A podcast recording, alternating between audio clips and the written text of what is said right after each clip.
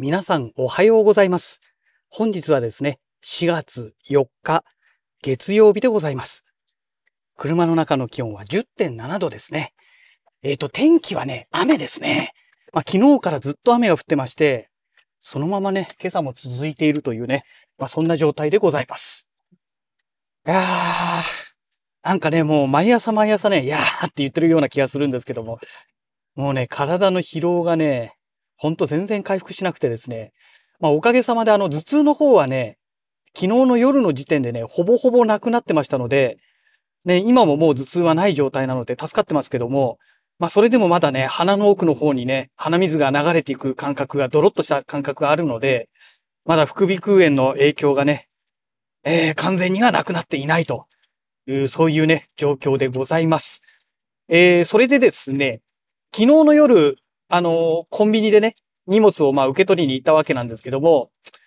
例に、例によってあの、雑誌ですね。えっ、と、増刊ピークスっていうね、えー5月号のなんか別冊みたいな感じのものらしいんですけども、それにね、ついていた、えー鉄製、鉄ですね。あの、アルミとかステンレスとかではなくて、鉄製のメスティン。えーこれをゲットしました。めちゃくちゃ重かったですよ。重さは測ってないですけど、あれ1キロ超えてるんじゃないでしょうかね。かなりずっしりとしてて、あの、片手で持つにはね、ちょっとね、片手で持って、左手で持って、右手でカメラでね、えーカメラじゃない、スマホか。スマホで撮ろうとした時にね、かなり大変だったので、1キロは軽く超えてると思います。はい。まあ、あれはね、もう完全に自宅で使う用でしかね、あの重さじゃちょっとね、持ち運ぶっていうような、そういう重さではありませんので、うん。皆さんね、購入された人は、あれなんですかね、キャンプであれを持っていくんでしょうかねっていう感じがね、大きな疑問符が私の中では 生まれてますけども、うん。ね、まあそんなわけでね、まあそのメスティンを手に入れたのと、本題はね、そちらの方ではなくてですね、漫画の方ですね。コミックの方でですね、あの、異世界おじさんっていうね、えーコミックですね。これをね、フル本でね、第1巻から第7巻までの、えーセットのものをね、えーゲットしました。で、まあ、フル本ということですので、当然ね、あのー本そのものもだいぶ劣化しているのかなと思ったんですが、すごい綺麗なんですよ。だ多分ね、フル本でね、売却される方っていうのはね、売却することを前提にね、評価が下がらないように、綺麗に扱われているんじゃないのかなと思うんですよね。えただ注意しなきゃいけないのが、あの、漫画喫茶とかに置かれていて、回収された、えーフル本。これはね、もうかなりボロボロになってるらしいんですよ。えっ、と、もう過去にね、私もこの、いわゆる異世界転生もののね、あのいわゆる漫画ですね。コミックをね、もう何種類か買ってんですよね。えっ、と、まず最初に買ったのはなんだっけな。あ、異世界転生じゃないですけど、日常ですね。日常のコミックをフル本で買って、それから、えー無色転生のコミックもフル本で買って、あとなんだろう。あ、転生したらスライムだった件ですね。これもフル本でコミックで買いまして、で、あとオーバーロードですね。これもフル本でコミックで買いました。で、オーバーロードだったっけな？がね、一部ね、確かね、一冊入ってなくて、で、来たんですけども、えっ、と、ちょっと汚れてたんですよね。あの、コーヒーかなんかこぼしたような跡が、えー何ページかありまして、まあ、フル本だからしょうがないかっていう感じでね、いたんですけども、えーそんなのがね、一回だけあったぐらいですかね。うん。で、やっぱりね、昔から出ているコミックは、傷んでるものが、やっぱり比較的多いですね。で、異世界おじさんはまだね、そんなに時間が経ってないと思うんですよ。この第1巻発売からね。ですから、フル本で出てくる、その品質もね、そんなに悪くないっていう。まあむしろすごい良かったっていうね。あの、新品として売られていても、正直そんなに違和感がないような感じで、で、この異世界おじさんのね、表紙カバーがね、すごいゴージャスにできてまして、金の特色を使ってるんですよ。しかもあれ片押しですね。だからあれ相当お金かかってると思いますよ。あの表紙のカバーだけでね。昔私がね、あのもう20年ちょっと前の話なんですけど、都内でね、サラリーマンやってた時に、えっ、と、まあ、パッケージの商品を作ってた会社でしたので、印刷なんかもね、全部私が担当して、えー、その当時は印刷は突版印刷にね、えー、発注してたんですね。で、やっぱりね、金とか銀の特色の型押しっていうのはね、めちゃくちゃ高いらしいんですよ。ああもうね、いくらだったかね、覚えてないですけども、えー、ちょっとね、普通の4色カラー、あの、CMYK ですね、えー、のカラーと比べると全然料金が上がってしまってですね、で、特色の部分だけでまた色構成っていうのはね、別で出てきますから、で、色構成1個出すのにね、確かあの当時いくらだったっけな ?2 万だか3万だか、1万じゃなかったよな。1万だったっけな？なんかまあとにかくね、あの、万単位でかかったんですよ。1、2万。1万から3万ぐらいの金額。で、色構成出してもらって、それでチェックしてダメだとやり直しじゃないですか。で、やり直しになるとまた色構成出しますから、ねえ。だから、色構成の段階でミスが発見しない、ね、出てこないようにするために、その前の、入校前の状態でチェックするようにって会社からね、指示がね、まあ会社からっていうかね、上司からね、しつこく言われましたけども、ねえ。いや、なのでね、まあすごいね、あの、お金がかかっているなという実感がしました。これは印刷関係のね、仕事をやったことのある人じゃないと、ね、ピンとこない話かもしれないですけどね。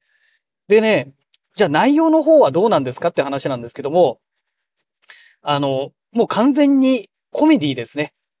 コメディなんですけども、その腹を抱えて大爆笑するようなそういう内容ではなくてですね、あの、なんて言えばいいんでしょうかね。後から込み上げてくる笑いっていうんでしょうかね。クスクスクスってくるような、そういう笑いの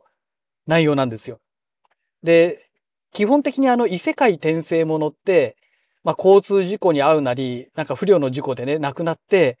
で、目が覚めたら、なんか神様のいるね、女神様がいる世界に、真っ白い世界に連れられて、で、そこからあなたは、あの、どこどこで、えー、転生してくださいみたいな話になって、で、新しい場所で生まれ変わるみたいなね。その手のパターンが非常に多いと思うんですけども、この異世界おじさんに関しましてはそうじゃないんですね。物語の冒頭がね、もういきなり病院のベッドの上で、始まるんですね。で、17歳の時にトラックにひかれて、えー、昏睡状態になって寝たきりになってしまってですね。で、そのまま17年間意識不明のまま、えー、過ぎて、で、はっと目が覚めたら病院だったと。で、病院に着いたんだけども、もうね、17歳で17年間異世界にいたわけですから、もう34歳なわけですよ。で、身内はね、もう一家離散してしまったっていうことで、えっ、ー、と、お姉さんか妹さんだかど、どっちだか忘れたけど、とにかくその甥っ子さんがね、えー、その場にいて、えー、状況を説明してね、あの、もう一家離散して、えー、おじさんも働いてくださいみたいなね。なんかそんな雰囲気になったところへ、え、その、主人公のね、異世界おじさんが魔法を使うわけですよ。で、17年間異世界にいたっていう話をして信じてもらえないんですけども、じゃあ魔法を見せようっつって魔法を出すんですけども、なかなかね、魔法が出ないんですね。えー、というのが、ね、現代のここは日本だから日本語じゃないですか。でもその異世界では異世界語があって、最初異世界語でね、わけのわかんないことを言うわけですよ。で、ついに、あの、17年経ってようやく目が覚めたと思ったらおじさんは気が狂っていたっていうね。まあそういうスタートから始まるんですけども、えー、まあそんな中でね、えー、日本語でやったらね、魔法が使えたみたいな話になってね。えー、で、魔法が使えることが、その甥っ子がね、分かってね、え、これはいけると思ったんでしょうね。その、なんかいろんなね、公的なその書類ですね。あの、補助関係の書類とかのをビリビリビリビリ破り捨てて、あの、一緒に生活しましょうみたいな 話になって、トントン拍子でね、進んでいくっていうね。まあそういう展開からね、スタートしていくというね、なかなか、なかなかね、あの、興味深い内容で、で、その、一般的な異世界転生ものっていうのは、あの、とにかく、本人が異世界に行って、その異世界の中での出来事が物語で展開していくっていうのが、まあ、一般的なね、異世界転生ものの話だと思うんですけども、この異世界おじさんに限ってはそうではなくてですね、もう異世界に転生して、この今の世の中にまた戻ってきて、戻ってきた中の生活の中で、その昔を思い出すみたいなね、そういう感じの話なんですよ。だから異世界での話っていうのは、本当に断片的にしか出てこないんですね。これがね、斬新なんですよ。で、周りの人間は当然ね、今のね、この世の中の人間ですから、異世界の人間じゃないですから、だから、異世界での出来事に対して、ああでもない、こうでもないっていうね、えー、まあ、横やりというか話が出てくるわけですね。で、私はね、1巻から7巻までのセットのものを購入して、昨日の夜ね、1巻と2巻だけを読んだんですね。で、もうちょっと読もうと思えばね、多分ね、3巻、4巻ぐらいまで読めちゃうと思うんですけども、いや、さすがにね、手に入れたその日にね、半分以上読むのはちょっともったいないなと思ってですね、楽しみはやっぱりね、残しておきたいじゃないですか。だから、2巻まででとりあえずね、留めておいたっていうね。で、2巻に入るとね、この甥っ子さんの、えっ、ー、と、幼馴染の女の子が登場してくるんですよ。で、異世界転生ものって必ずヒロインが出てきますよね。綺麗な、ね、あのー、スタイルのいい若い女の子が出てくるんですけども、えっ、ー、とね、これがね、またね、それを、なんて言うんでしょう。あのー、裏切る展開なんですよね。まあ、漫画なんでね、まあ、それなりに見舞えばいいんですけども、その、異世界おじさんの甥っ子から見た時の、その、幼馴染の女の子の設定がですね、えー、子供の頃のイメージっていうのが、もうね、ジャイコみたいなイメージなわけですよ。ものすごい不細工で乱暴者で、えー、そういうイメージがあるので、もうとてもね、恋愛対象とは見れないみたいなね。俺とお前は友達関係だろみたいな、そういうことを平気で言ってしまうね、えー、状態なんですね。これがね、笑えるんですよ。で、そこへね、その、異世界おじさんがね、なんとかね、その、甥っ子と、その甥っ子の幼馴染をくっつけようと思ってね、気を使うんですけども、まあ、異世界おじさんはね、とにかく、17歳で異世界に転生しちゃったわけで、その17歳で異世界に転生する前までは、セガのゲームにハマりまくっていた、もうネクラな少年だったわけですね。ですので、当然恋愛なんてものにはね、全くノータッチで、ましてやね、社会にも出たことがない状態で、ね、異世界に転生されてますから、だからいろんな意味でね、まあフォローがフォローになってない部分がね、結構あったりしてですね、